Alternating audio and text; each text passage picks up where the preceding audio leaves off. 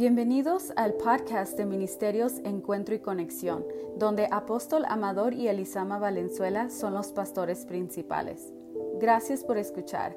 Esperamos que este mensaje te ayude a conectarte con Dios. Qué bendición y qué privilegio el estar conectados por este medio, pero más que todo estar unidos en el Espíritu y en un mismo propósito y bajo una misma visión. Solo el Señor, por su gracia, su poder y su Espíritu, nos permite esto. Les invitamos para quienes están conectados ahora mismo, hagan un like, un me gusta y compartan con otros esta transmisión y sean también grandemente bendecidos con lo que aquí vamos a transmitir y sobre todo el gran mensaje de Dios. Saludos fraternales para todos, para todas, para todos los creyentes y para los no creyentes que han tomado este lugar. No tengo que entrar en detalles, creo que cada uno está buscando diariamente la noticia que está pasando con este asunto del coronavirus. Y eh, según el reporte que consideramos más fidedigno, hay 13.678 ya infectados en los Estados Unidos y casi un cuarto de millón, 242.721 en el mundo y fallecidos ya en los Estados Unidos. Hay 200 personas a causa del coronavirus en el mundo. Ya van cerca de 10.000 personas que han fallecido 9.869. Nosotros, sin embargo, estamos en la gracia y en la confianza del Señor. Quisiera compartirles algo que sin duda nos inspirará, nos motivará en gran manera. Si tuviera que ponerle un título a esta reflexión, le pondría más allá de cualquier cosa. Más allá de cualquier cosa. Parto de Isaías 43, 7 que dice, todos los llamados de mi nombre para gloria mía los he creado, los he formado, los he hecho. Crear, formar y hacer. Tres actos divinos que Dios lleva a cabo para gloria de Él. Fui creado y usted fue creado o fuimos creados de acuerdo a la Biblia, y ahorita le comparto un poco de ello, en lugares celestiales en Cristo. Fuimos formados aquí en la tierra y finalmente el resultado final haber sido hechos. Fuimos entonces creados en lugares. La preposición en gramaticalmente denota en qué lugar. Fuimos creados en o dentro de Cristo. Por es distinto, también es una preposición gramaticalmente hablando, pero por indica el agente que nos creó, mientras que en indica nuestra posición. Ahora deje explico un poquito más porque el tema es más allá de cualquier cosa. El Salmo 19.1 dice que los cielos cuentan la gloria de Dios y que la expansión o el firmamento anuncia la obra de sus manos. Estamos en un universo que su arquitecto lo preconcibió, lo decretó y el universo vino a existir y las cosas creadas lo disfrutan por el privilegio de haber sido creadas. Pero veamos un poco sobre el privilegio de la existencia. Todo fue creado por Él, el universo, los ángeles, todo, todo fue creado por Él. Él es el agente, pero nosotros fuimos creados en Él. Qué bendición. Va más allá del por. El en indica en Cristo. Ahora sabemos que lo que movió a Dios a dar el privilegio de la existencia a las cosas creadas fue su amor de donde brota la gracia, la gracia además de la gracia no creó nada más por crear, aunque lo haya hecho por gracia, creó bajo propósito. Entonces las cosas creadas son cosas externas a Dios, son cosas externas a Él, externas al Creador. El Creador está por detrás o por encima o infinitamente más allá a lo creado, aunque el universo sea tan vasto y parece infinito. Él va mucho más allá entonces de lo creado. Sin embargo, nosotros fuimos creados en Él. Fuimos hechos a su imagen y a su semejanza. Fuimos hechos participando de la naturaleza divina. Y es ahí, iré a un pasaje muy conocido de Efesios 2, 8 al 10 que dice, porque por gracia sois salvos por medio de la fe, y esto no de vosotros, pues es don de Dios. Quiero entonces, como el tema es mucho más allá, note la gracia extendida para salvarnos por medio de la fe como un don de Dios, no por obras para que nadie se gloríe. Si yo digo tener alguna obra o hacer alguna obra, con la finalidad de ser salvo, estoy equivocado, entonces la gracia deja de ser gracia y vendría a ser una recompensa. Somos salvos por gracia, seremos recompensados por obras. Hay que entender y separar estas dos cosas, aunque de alguna manera van de la mano. El verso 10 dice, porque somos hechura suya, creados en Cristo. Note el versículo. Fuimos creados no por, sino en Cristo Jesús para buenas obras, las cuales Dios preparó de antemano para que anduviésemos en ellas. Estas buenas obras en las que vivimos y debemos vivir los creyentes salvos no son para ser salvos, sino porque somos salvos. Es la gracia, no en base a obras, que nos salva. Y son las obras, porque somos salvos, que realizamos las que serán tomadas en cuenta, no para ser salvos, sino para la recompensa que hemos de tener. Pero voy a una palabra clave cuando dice, porque somos hechura en nuestro español no se distingue la palabra, pero en el griego está la palabra poema de nuestro español. Esa palabra poema que se utiliza para definir las expresiones artísticas, las expresiones de belleza, las expresiones de máxima distinción. Nosotros somos el poema. Si tuviera que tomar en cuenta la palabra griega allí, porque somos el poema suyo. Somos, en términos más llanos, la máxima expresión de hermosura, la máxima expresión artística de Dios. Ninguna otra criatura expresa a Dios mismo que nosotros. Ninguna otra criatura proyecta o refleja la imagen y la semejanza de Dios. Somos hechura suya, creados en Cristo.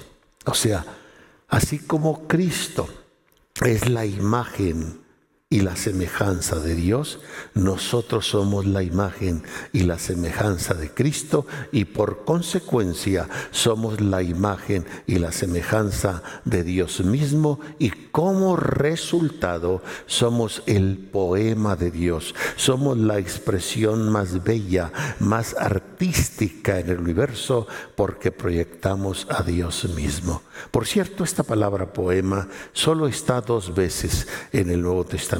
La otra vez que la encontramos es en Romanos 1.20 cuando dice, porque las cosas invisibles de Él, su eterna potencia y divinidad, se echan de ver desde la creación del mundo, siendo entendida por medio de las cosas hechas, de modo que no tienen excusa. Y otra vez la palabra hechas aquí está hablándose de poema. Parafraseado esto de manera sencilla para que me entienda y partiendo de esta base, porque el tema más allá de cualquier cosa. Entonces, las cosas invisibles de Dios, todo lo creado, todo lo creado, llámense universos, llámense galaxias, todo, todo lo creado la Biblia le llama aquí el poema de Dios, pero también nos llama a nosotros, a los creyentes salvos, a la iglesia, el poema de Dios. Lo que yo deduciría es lo siguiente. Toda la creación, los cielos cuentan, expresan la gloria de Dios, son el poema de Dios. Pero por encima de ese poema está el poema del poema, que somos nosotros, los creyentes salvos, los que la creación refleja la grandeza de Dios, pero nosotros proyectamos a Dios mismo. La creación está fuera de Dios, nosotros estamos en, dentro de Dios para proyectarlo a Él. Entonces, más allá de cualquier cosa. ¿A dónde voy con todo esto? Voy a explicarle muchos detalles para que usted se dé cuenta de la identidad que usted posee y que, por favor, un coronavirus ni nada puede quitar esa identidad y ese propósito de Dios. Efesios 1.3 dice, bendito el Dios y Padre de nuestro Señor Jesucristo, que nos bendijo algo del pasado. ¿Qué ocurrió en este pasado? Nos bendijo con toda bendición espiritual en lugares celestiales en otra vez, otra vez la preposición en Cristo. Entonces ya fuimos bendecidos. Diga conmigo, ya fui bendecido con toda bendición espiritual en Cristo. Según nos escogió antes de la fundación del mundo. Antes que el mundo fuese hecho, antes que el mundo fuese fundado, Él nos conoció él nos creó en Cristo. Él nos bendijo con toda bendición espiritual en lugares celestiales. Y nos predestinó, nos dio un destino anticipado. Y esto lo hace, según el versículo 5, según el puro afecto de su voluntad. Por si alguien dijera, vaya, vaya, así que Dios hizo eso. Sí, señores, Dios hizo eso. Él nos creó en Él, con la naturaleza de Él, con la semejanza de Él, con la imagen de Él, nos bendijo con toda bendición espiritual en Él, según el puro afecto de su voluntad, dicho en términos llanos, porque a Él le dio la gana. ¿Y quién va a decirle lo contrario? Y en esa creación, diseño, hay un propósito, nos da un destino anticipado para que seamos la alabanza de la gloria de su gracia. Predestinados. Gloria a Dios. Por gracia de Dios. Entonces, Él mismo pues nos creó. Nuestra creación fue en lugares celestiales. Él nos formó, nuestra formación entonces es en base a lo creado, es aquí en lugares terrenales. La formación la tomamos aquí en la tierra y enseguida, como dice Génesis 2.7, fuimos hecho. Hacer significa producir algo, o sea, se produjo un humano. ¿Cómo fue producido un humano? Que por cierto, cuando dice el texto, hagamos al hombre, yo creo que la traducción más precisa ahí pudiera haber sido, hagamos al humano. ¿Y cómo hizo Dios al humano? ¿Cómo lo hizo? Bueno, lo creó primeramente en lugares celestiales. Ahí creó su hombre interior. Luego lo forma aquí en la tierra en base a lo creado y así el hombre es hecho. El humano que soy es el resultado pues del crear y formar y hacer de Dios.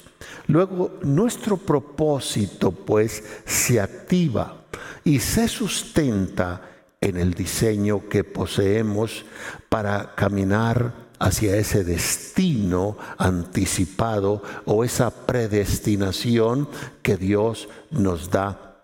Y esa predestinación es que seamos restaurados y seamos vueltos a la imagen plena de su Hijo. Esta es la razón de este llamado divino que usted tiene y es la razón por que usted y yo vamos por este sagrado camino y realizamos este santo servicio. Y sabemos, dice Romanos 8:28, que a los que aman a Dios, todas las cosas les ayudan a bien, esto es a los que conforme a su propósito son llamados. Entonces, ¿para qué nos creó? ¿Para qué nos formó? ¿Para qué nos hizo? Para un propósito. Porque a los que antes conoció, o sea, antes de la fundación del mundo, a estos también predestinó o les da un destino anticipado para que sean hechos conforme a la imagen de su Hijo, para que Él sea el primogénito entre muchos hermanos, y a los que predestinó, a estos también llamó. Nuestro llamado está basado en que fuimos predestinados. Nuestra predestinación está basada en que a Él le plació elegirnos para darnos el privilegio de la existencia mediante el proceso de haber sido creados, formados y hechos. Cuánta razón tenía el profeta Isaías al decir en el capítulo 43, verso 21, este pueblo es creado para mí este pueblo mis alabanzas publicaré. Así que en todo momento y circunstancia, repito, en todo momento y circunstancia, nunca deberemos olvidar que se nos dio el privilegio de la existencia para un fin, para la alabanza de su gloria para cumplir su sagrado propósito. Nos creó con propósito y por lo tanto, para cumplir este sagrado propósito, tuvo que habernos hecho bajo un diseño único que nadie más tiene. Usted es único, tiene un diseño único, usted es única, tiene un diseño único, somos tan distintos aún en nuestras huellas digitales, hasta eh, vaya en el humor, somos distintos hasta en el caminar. Dios nos creó con un diseño muy particular. Y de acuerdo a ese diseño que cada uno poseemos, entonces tenemos una encomienda, tenemos algo que hacer. Y con toda razón el salmista dijo en el Salmo 138, verso 8, Dios cumplirá su propósito en mí. Diga conmigo, Dios cumplirá su propósito en mí. Cada uno de nosotros fuimos creados con un propósito y por eso cada uno tenemos un diseño. Tu misericordia, oh Dios, es para siempre. No desampares la obra de tus manos. Debido pues a esto que en breve hemos venido diciendo, Job lo dijo con mucha razón, en todo esto no pecó Job, dice Job 1.22, ni atribuyó a Dios despropósito alguno. Siempre hay un propósito en las cosas y los que amamos a Dios, todas las cosas nos ayudan a bien. Job había perdido sus bienes, pero había perdido sobre todo a su amada familia. Y con todo eso Job no atribuyó despropósito a Dios. Por lo tanto, entonces debemos pensar con seguridad que cada uno de nosotros somos mayores que nuestro propio futuro, porque nuestra vida existe y está destinada a vivir en el propósito de Dios. Y por lo tanto, debo pensar y debe usted pensar con total y plena seguridad que somos nosotros mayores que nuestro futuro, porque el futuro no fue, o yo no fui hecho, mejor dicho, por causa de mi futuro sino más bien mi futuro fue hecho por causa de mí. Entonces, yo no dependo de mi futuro, más bien mi futuro depende de mí. Mi futuro entonces fue hecho por causa de mí, yo no fui hecho por causa de mi futuro.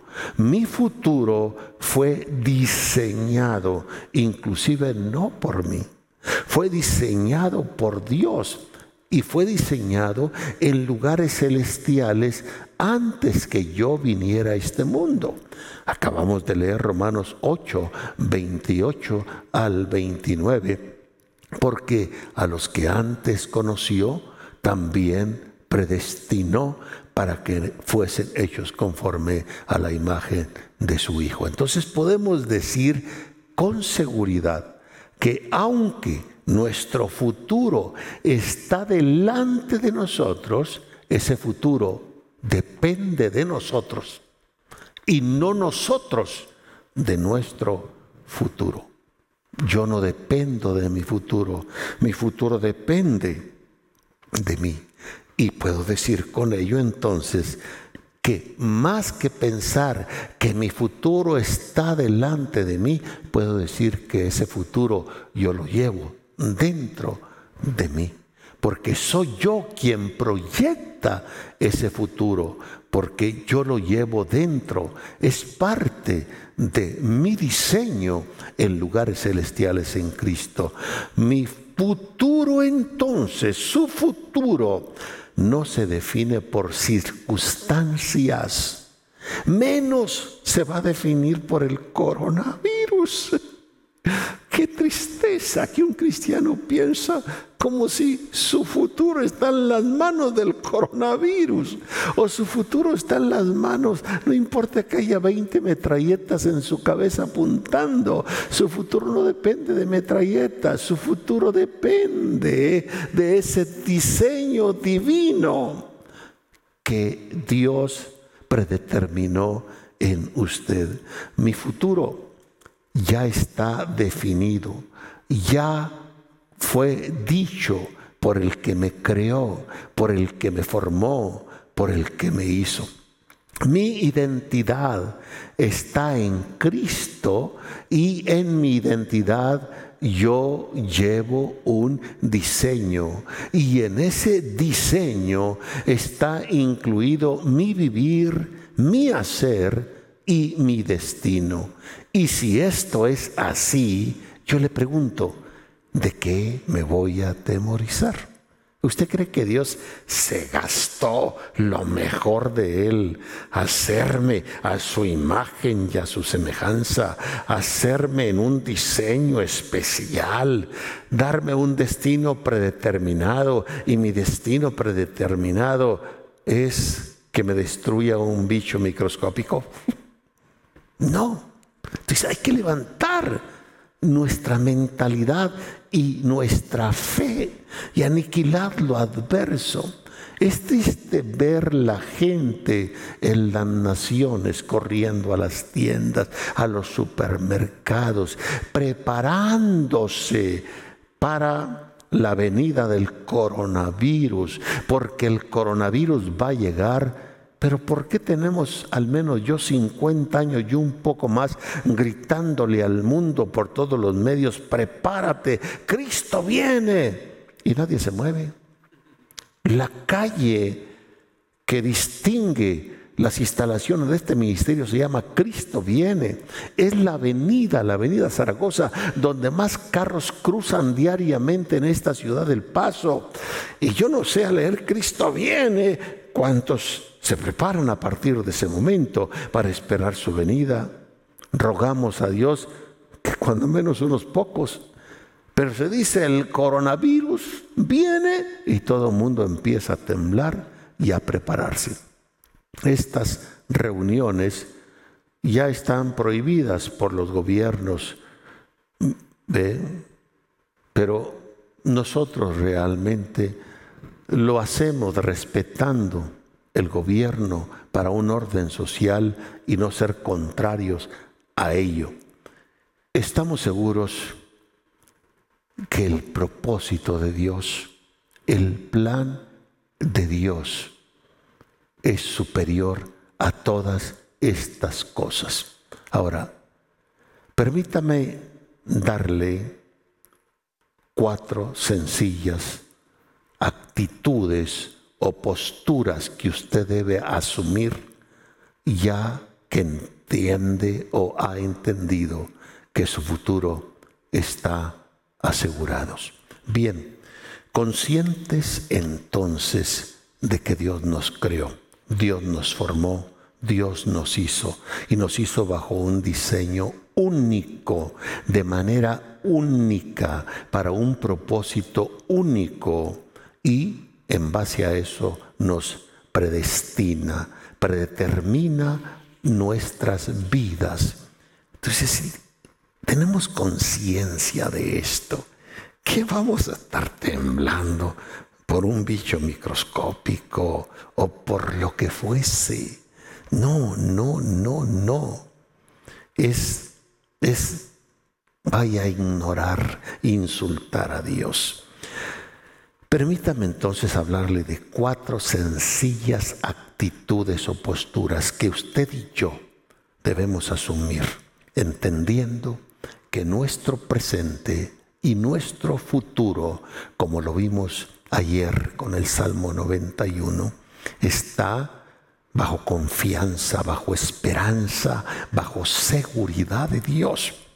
Lo primero que usted debe asumir es no acepte, por favor, el temor. El temor es una puerta abierta al enemigo. Por muy virtuosos que seamos, podemos abrir puerta cuando dejamos que el temor se apodere de nosotros. Le voy a poner un ejemplo que a veces no es fácil asimilarlo de lo que es capaz de hacer el temor. Job 3, 25 y 26 dice, porque el temor que me espantaba me ha venido. ¿Quién está diciendo esto? El hombre justo, recto, perfecto, temeroso de Dios. El hombre llamado Job. Aquí aflora algo que debemos tomarlo en cuenta, porque el temor que me espantaba me ha venido.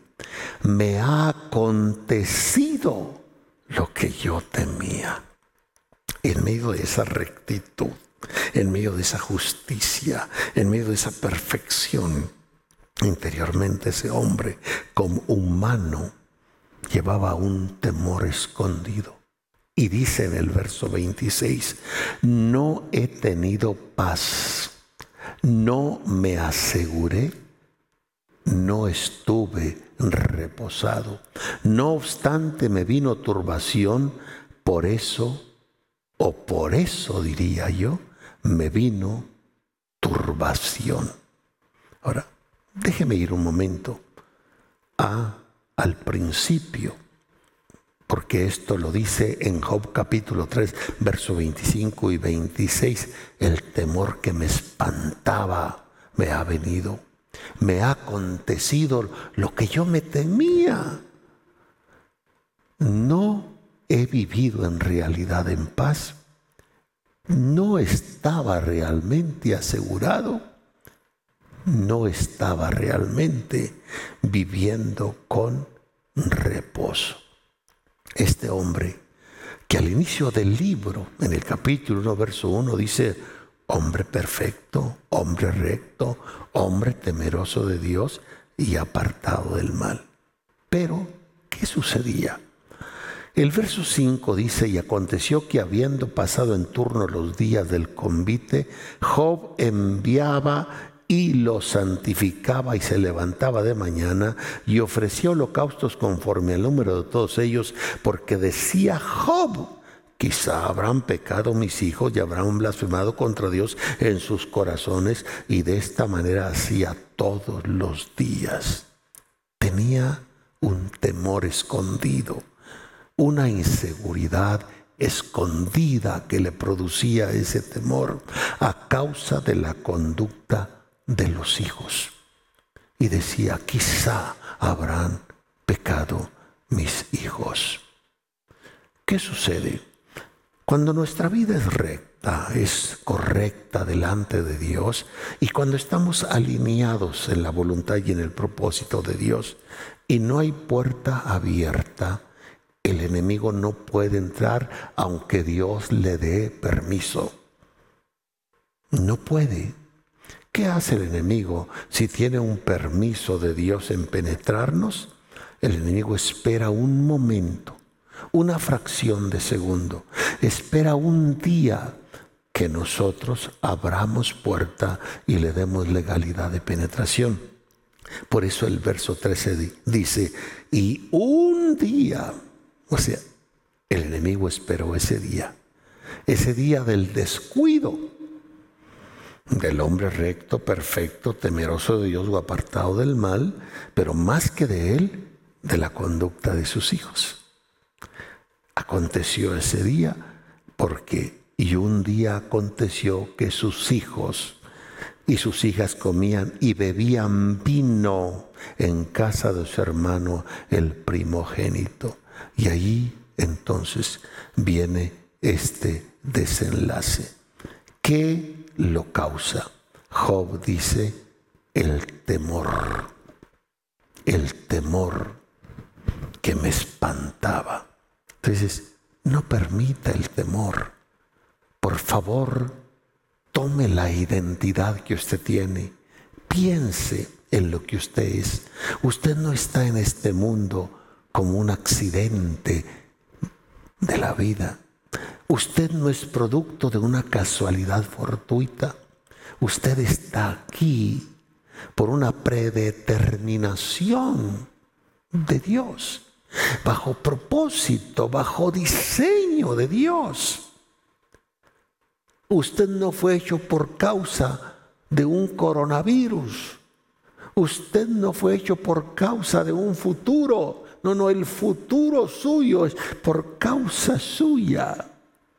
Y si es por causa mía, yo soy la imagen y la semejanza de Dios. Yo fui creado en Cristo y estoy en Cristo. Entonces, si mi futuro es en base a quien soy yo y a mi diseño, Mi futuro es glorioso. Yo se los digo con honestidad. Yo anhelo que mi futuro se acelere. Ya lo quiero en mi presente. Yo jamás puedo ver de mi vida un futuro oscuro, opaco. No, es un futuro glorioso.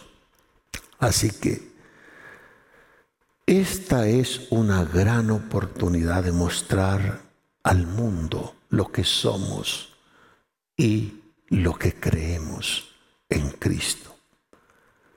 Por otro lado, imitemos a nuestros hermanos en China. Esta es una gran oportunidad que el Señor nos está brindando para evangelizar. Se estima que después de esto, China será la nación con mayor número de cristianos que cualquier otra nación. No es posible que mientras el presidente de China esté escondido en un lugar donde nadie sabe, herméticamente guardado para que no le pegue el coronavirus, nuestros hermanos en Cristo recorren las calles de la ciudad más contaminada, llevando el Evangelio y hablando del amor de Jesucristo. Entonces, imitemos a nuestros hermanos. Yo estuve en China un poquito, unos días antes que esto explotara, pero estuve allá y estuve, tuve el privilegio de ganar a gente budista para Jesucristo. Alguien por ahí en forma burlona puso en los medios eh, que vuelos y comidas y hoteles gratis para los apóstoles y profetas y evangelistas que quieren ir a China. Y yo espero que el fanfarrón que lo puso esté pagando eso, a ver si es cierto. Si hubiera sabido, voy con él para que me ahorre los miles de dólares que yo gasté y estuve allá. Acabo de regresar hace dos días de Etiopía, donde estaba reunido con un millón de creyentes y en ningún instante sentimos el más leve temor ni nos acordamos del famoso coronavirus. Mientras que el mundo se encierra para no infectarse del coronavirus, nosotros estábamos entre un millón de creyentes para infectarnos de Cristo. Entonces, no al temor. Imitemos a los hombres y mujeres valientes de Dios y hablemos de Jesucristo.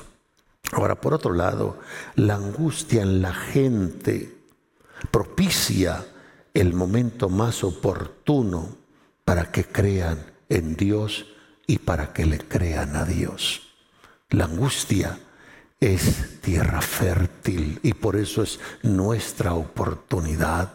Oseas capítulo 5, verso 15 dice, andaré y volveré a mi lugar hasta que reconozcan su pecado y busquen mi rostro. En su angustia me van a buscar en su angustia me buscarán. Y la palabra angustia aquí viene del hebreo tzetzar, que significa estrechura. Cuando caigan en la estrechura, en la apretura, en la adversidad, en la aflicción, en la congoja, en la tribulación, ahí me van a buscar. Y si Dios tiene que permitir esto para que le busquemos, pues que venga eso y más. Lo importante es que le busquemos. Aprovechemos, mis hermanos y hermanas, esta angustia que tiene la gente, porque como dijese el salmista, aunque la tierra tiemble y la mar brame, yo no temeré la gente temerá y en la angustia buscarán a Dios. Y allí debemos estar nosotros para guiarlos por este sagrado camino que Él nos consagró limpio, vivo y recto. Isaías 26, 16 dice, oh Dios, en la tribulación te buscaron, derramaron oración cuando recibieron castigo. El castigo hace que nos volvamos a Dios. La tribulación nos mueve a buscar a Dios. Y los que no estamos ni atribulados, ni castigados, sino bendecidos y privilegiados y que fuimos predestinados para este tiempo y para esta generación, debemos hablarle a la gente del amor de Jesucristo. A menos que estemos jugando al cristiano, que no nos querramos quitar esa cara o esa careta de hipocresía y de fingimiento Note cómo dice el Salmo 78, verso 34 al 39. Si los hacías morir, entonces buscaban a Dios, entonces se volvían solícitos en busca tuya. O sea, y se acordaban entonces que Dios era su refugio, el Dios altísimo era su redentor, pero luego le lisonjeaban con la boca y con su lengua le mentían, pues sus corazones no eran rectos con él y no estuvieron firmes en su pacto. ¿Cómo está su corazón? ¿Cómo está mi corazón? Como el de los israelitas en esta peregrinación por el desierto, que si se encontraban con la muerte, entonces buscaban a Dios. Entonces se volvían solícitos en busca suya. Entonces se acordaban de Dios como el refugio, se acordaban de Dios como el redentor. Pero pasaba el momento y solo los lisonjeaban con su boca y con su lengua le mentían. Su corazón no era recto no estuvieron firmes en el pacto con Dios. Sin embargo, el misericordioso perdonaba la maldad, no los destruía y apartó de ellos muchas veces su ira y no despertó su enojo. Se acordaba Dios que eran carne, soplo de vida que va y no vuelve. Punto número cuatro. Recordemos que este es el inicio de la década de la evangelización, según el Señor nos lo dijo desde antes de empezar este año. Es el año y el inicio de la década de la multiplicación, donde habremos de crecer más que sumando mediante la multiplicación. Es el momento de que el pueblo de Dios debe proclamar que Cristo salva, sana, bautiza con el Espíritu Santo.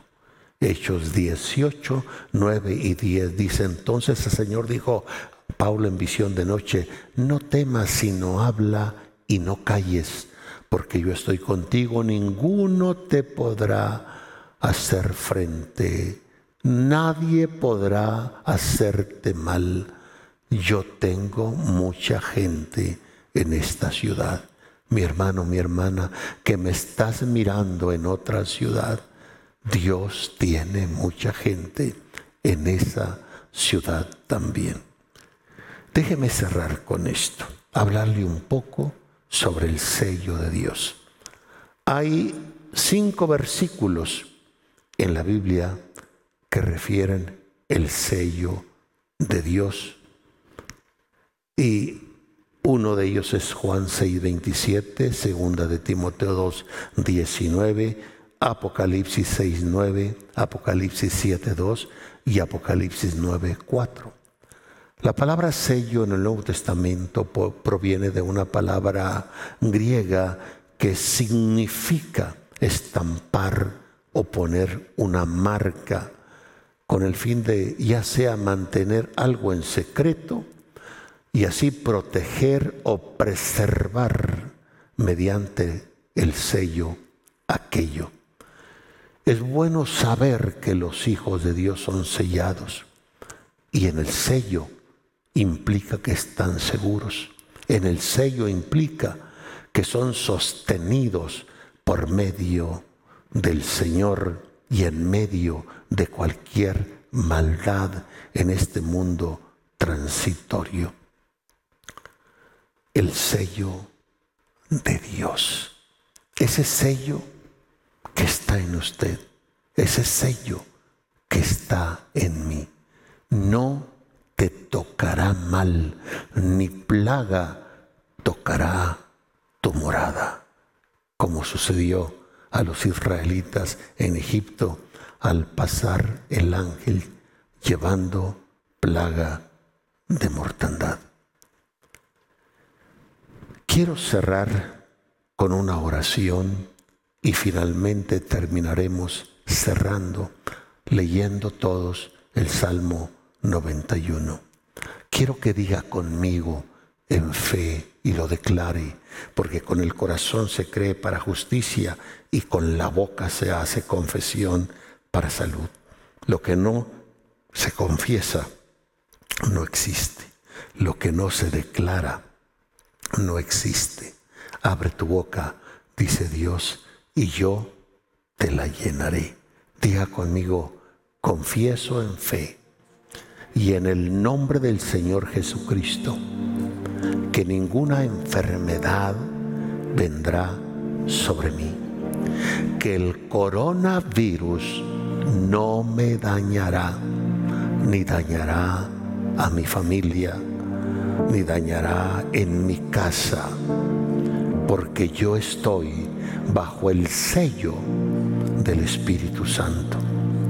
Por lo cual yo confieso un blindaje sobre mi vida, sobre mi familia, sobre la iglesia de la cual yo soy miembro.